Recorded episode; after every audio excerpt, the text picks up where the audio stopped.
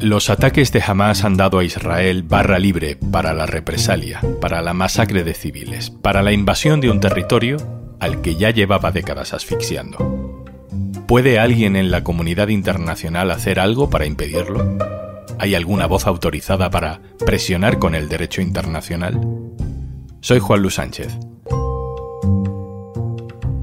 Hoy en un tema al día. ¿Para qué sirve Naciones Unidas?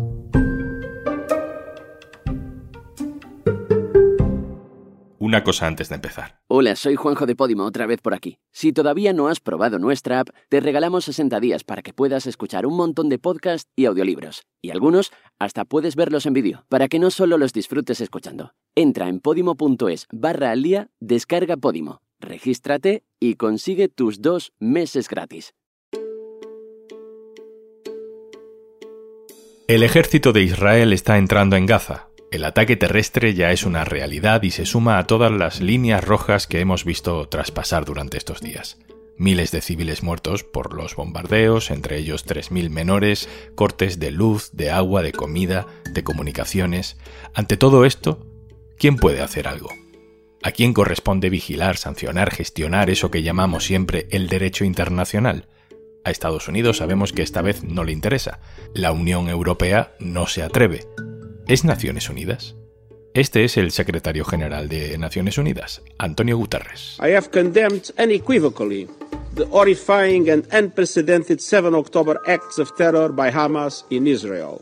It is important to also recognize the attacks by Hamas did not happen in a vacuum. The Palestinian people have been subjected to 56 years of suffocating occupation. I am deeply concerned about the clear violations of international humanitarian law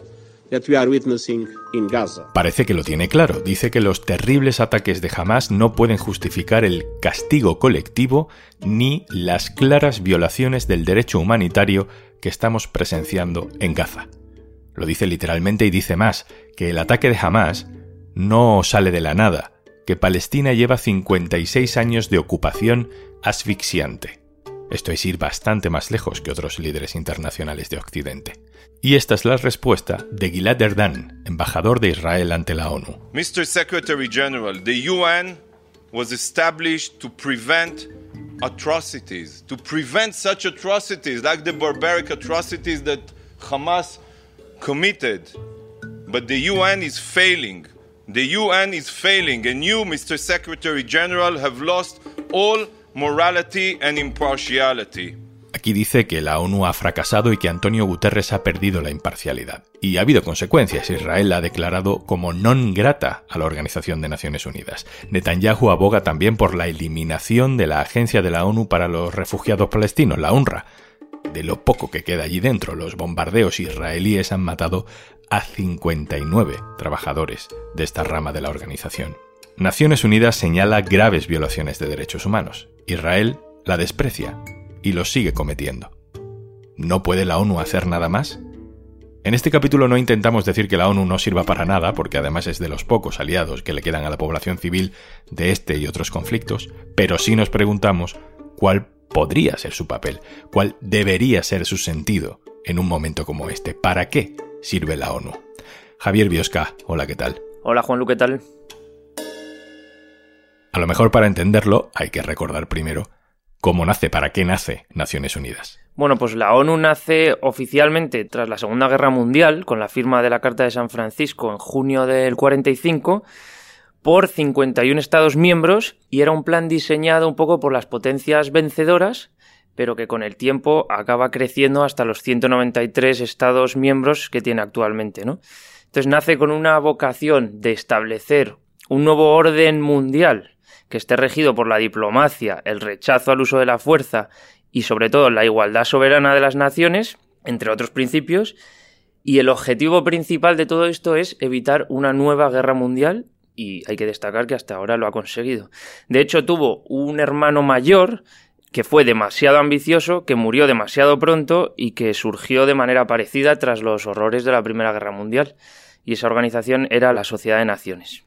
Una cosa importante que hay que aclarar, ¿puede Naciones Unidas sancionar a los Estados miembros de Naciones Unidas? Bueno, yo creo que el error en todo esto es ver a la ONU como una entidad propia o como una especie de gobierno internacional, ¿no? Tenemos que verlo más como un foro internacional de resolución de disputas. Solo tiene un organismo, que es el Consejo de Seguridad, que tiene un poder vinculante sobre el resto de los estados, pero ese organismo está compuesto simplemente por 15 estados miembros, cinco de ellos permanentes con capacidad de veto. El poder de la ONU como entidad propia lo tenemos que ver más bien como una especie de autoridad moral independiente que vela un poco por los derechos humanos, el derecho internacional y el desarrollo de la humanidad en general. Y por eso es tan importante que en casos como este, como en la ofensiva en Gaza, se pronuncie y denuncie esas violaciones. Tengo la sensación de que hay un desnivel, una diferencia muy grande entre el avance en derechos que ha existido desde que Naciones Unidas los ha puesto por escrito y los abandera en todo el mundo y la aplicación real de esos derechos humanos. No sé si esa percepción es compartida por los expertos. Claro, una cosa es lo que está por escrito, que ya conseguirlo y que exista un acuerdo general en torno a eso es un logro espectacular pero otra cosa muy diferente es su aplicación, ¿no? Tenemos una base que hay que aprovechar, pero que efectivamente su cumplimiento al 100% no existe y es prácticamente imposible porque no existe un organismo supranacional capaz de juzgar a los estados cada vez que cumplan incumplan o violen un punto o un derecho de la Declaración Universal de los Derechos Humanos. Sobre este punto en concreto, el Consejo de Seguridad, las sanciones, quién puede hacer algo, qué capacidad de sanción tiene el mundo contra Israel si Estados Unidos se pone de perfil, hemos querido también preguntar a una voz experta. Blas Moreno, codirector del Orden Mundial. Hola. Hola Juanlu, ¿qué tal? El Consejo de Seguridad es el órgano de mayor poder a nivel derecho internacional que hay. Y eso es así porque tiene la capacidad de aprobar resoluciones vinculantes contra un Estado. Por el contrario, por ejemplo, la Asamblea General no tiene esa capacidad y por eso, aunque veamos estos días que se aprueban resoluciones con abrumadora mayoría a favor, por ejemplo, de un alto el fuego en Gaza, esas resoluciones no tienen poder vinculante y no se van a aplicar, se quedan simplemente en un plano simbólico. El papel del Consejo de Seguridad en teoría, es mantener la paz y la seguridad a nivel mundial. Y para hacer eso, digamos que tienen dos tipos de herramientas diferentes contenidas en la Carta de Naciones Unidas.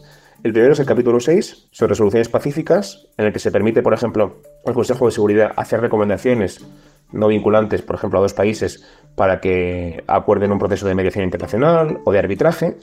Este es el capítulo 6 y el capítulo más famoso, más importante, en realidad es el capítulo 7, que es el que sí que permite ya que el Consejo de Seguridad adopte resoluciones vinculantes y de tipo coercitivo, tipo incluso militar, para mantener la paz y seguridad mundiales. ¿Eso qué se traduce? Pues, por ejemplo, puede ser un embargo de armas, sanciones económicas contra un país.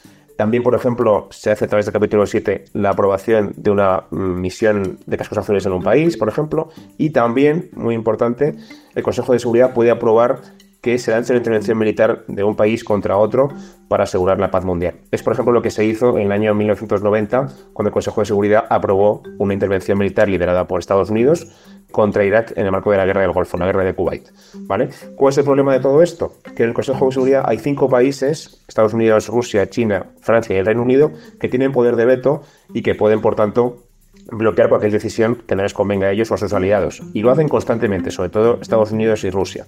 Y esa es la razón por la que a día de hoy el Consejo de Seguridad, pese a que es el órgano más poderoso del derecho internacional, no puede, por ejemplo, aprobar una resolución obligando a un alto el fuego en Gaza o imponiendo una misión de cascos azules en Gaza, porque esa eh, resolución probablemente sería vetada por Estados Unidos. De la misma forma que, por ejemplo, tampoco se puede llegar a ninguna conclusión coercitiva en la guerra de Ucrania, porque Rusia también la vetaría. Ese es el fallo de diseño original que tiene el Consejo de Seguridad y que impide que sea más efectivo en muchos casos. Javier Biosca, vuelvo contigo. Mm, ¿Por qué a Israel, yendo de nuevo al meollo político del asunto, se le permite despreciar a Naciones Unidas? Eh, por una simple razón, que es Estados Unidos, que a menudo hace un poco de representante de Israel en la ONU. Washington ha vetado absolutamente todas las resoluciones del Consejo de Seguridad de la ONU que son críticas con Israel, incluidas aquellas que denuncian la ilegalidad de los asentamientos en territorio ocupado que incluso han sido declaradas ilegales hasta por la Corte Internacional de Justicia. Solo Obama se atrevió a abstenerse en una de esas resoluciones, pero lo hizo cuando ya había perdido las elecciones y no supuso ni mucho menos el inicio de, de ningún cambio. ¿no? Entonces, por eso es tremendamente importante que la ONU señale a Israel y, por supuesto, cualquier atentado contra civiles como el de Hamas para mantener esa autoridad moral que es la que tiene y es el sentido un poco del organismo. Y pese a que Israel se revuelva, por así decirlo, es muy importante que el secretario general se haya reafirmado en las declaraciones que hizo el otro día, críticas con la ocupación y la ofensiva en Gaza. También hay que recordar que los enfrentamientos entre la ONU e Israel mm, no son nuevos. A Israel le han incomodado mucho esas críticas de la ONU como autoridad moral internacional y cree que la organización internacional está obsesionada con la causa palestina. Israel tiene una guerra particular con el Consejo de Derechos Humanos de la ONU, que ha criticado varias veces sus ofensivas y sus políticas de ocupación, y con la Agencia de la ONU para los Refugiados Palestinos, la UNRWA, que se creó en el 49 para asistir a los refugiados de la Nakba, que fue el desplazamiento forzoso de 750.000 palestinos tras la creación del Estado de Israel. Que por cierto, la UNRWA es el principal proveedor de asistencia humanitaria en Gaza. Entonces, respecto al Consejo de Derechos Humanos, lo que dice Israel es que es cómplice del terrorismo y lo ha vinculado incluso directamente con algunos de los ataques perpetrados por Hamas contra Israel, algunos lanzamientos de cohetes. Y frente a la UNRWA lo que dice es que básicamente pide su cierre y les ha acusado de amigos, literal, amigos de terroristas y de incluso promover el discurso a favor de la eliminación del Estado de Israel. Javier, ¿hay otros países que tengan un nivel de beligerancia tan fuerte contra Naciones Unidas? Yo no recuerdo recientemente ninguna reacción similar por parte de un Estado cuando ha recibido esas críticas de la ONU. Yo creo que es un salto cualitativo importante. Por ejemplo, la Asamblea General también ha criticado la invasión rusa de Ucrania, pero Rusia no se atreve a hablar así del principal organismo multilateral del mundo, ¿no? Ni siquiera Estados Unidos, que ha seguido a Israel en este discurso pese a que muchas acciones incluso ha ido por delante de Israel en las críticas a la ONU sobre esa supuesta tendencia anti-israelí. De hecho, Estados Unidos se retiró del Consejo de Derechos Humanos, se retiró de la UNESCO y retiró la financiación a la UNRWA.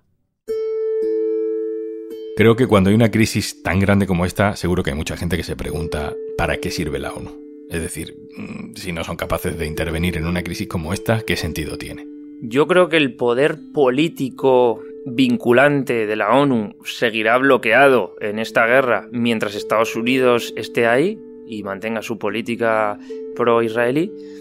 Pero lo que creo que es clave y fundamental es que la ONU mantenga esa autoridad moral con declaraciones críticas, comisiones de investigación, informes diarios sobre la situación en Gaza, etc. Eso es lo que le da valor a la ONU como entidad propia y no como un foro internacional de diálogo entre estados, que eso es lo que es más difícil de conseguir, una solución política vinculante. Para que fuera más eficaz, para que realmente operara como garante de los derechos que representa, ¿qué reformas necesitaría Naciones Unidas?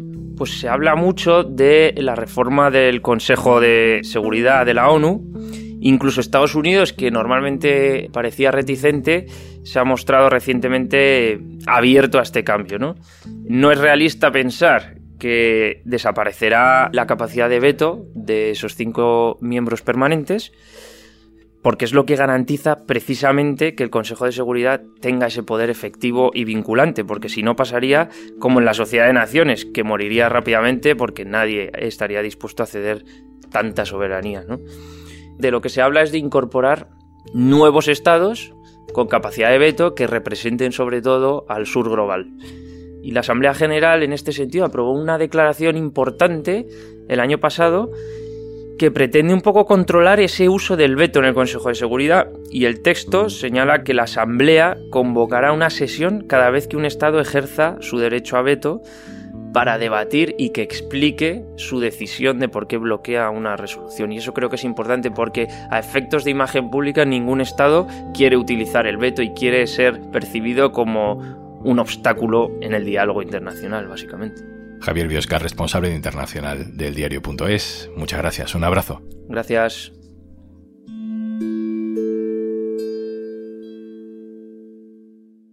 Y antes de marcharnos, Porque escuchas podcast de curiosidades con las que luego quedas genial contándolas como si las hubieras descubierto tú. En Podimo, aprende mientras pasas un buen rato. Tienes 60 días gratis en podimo.es barra al día.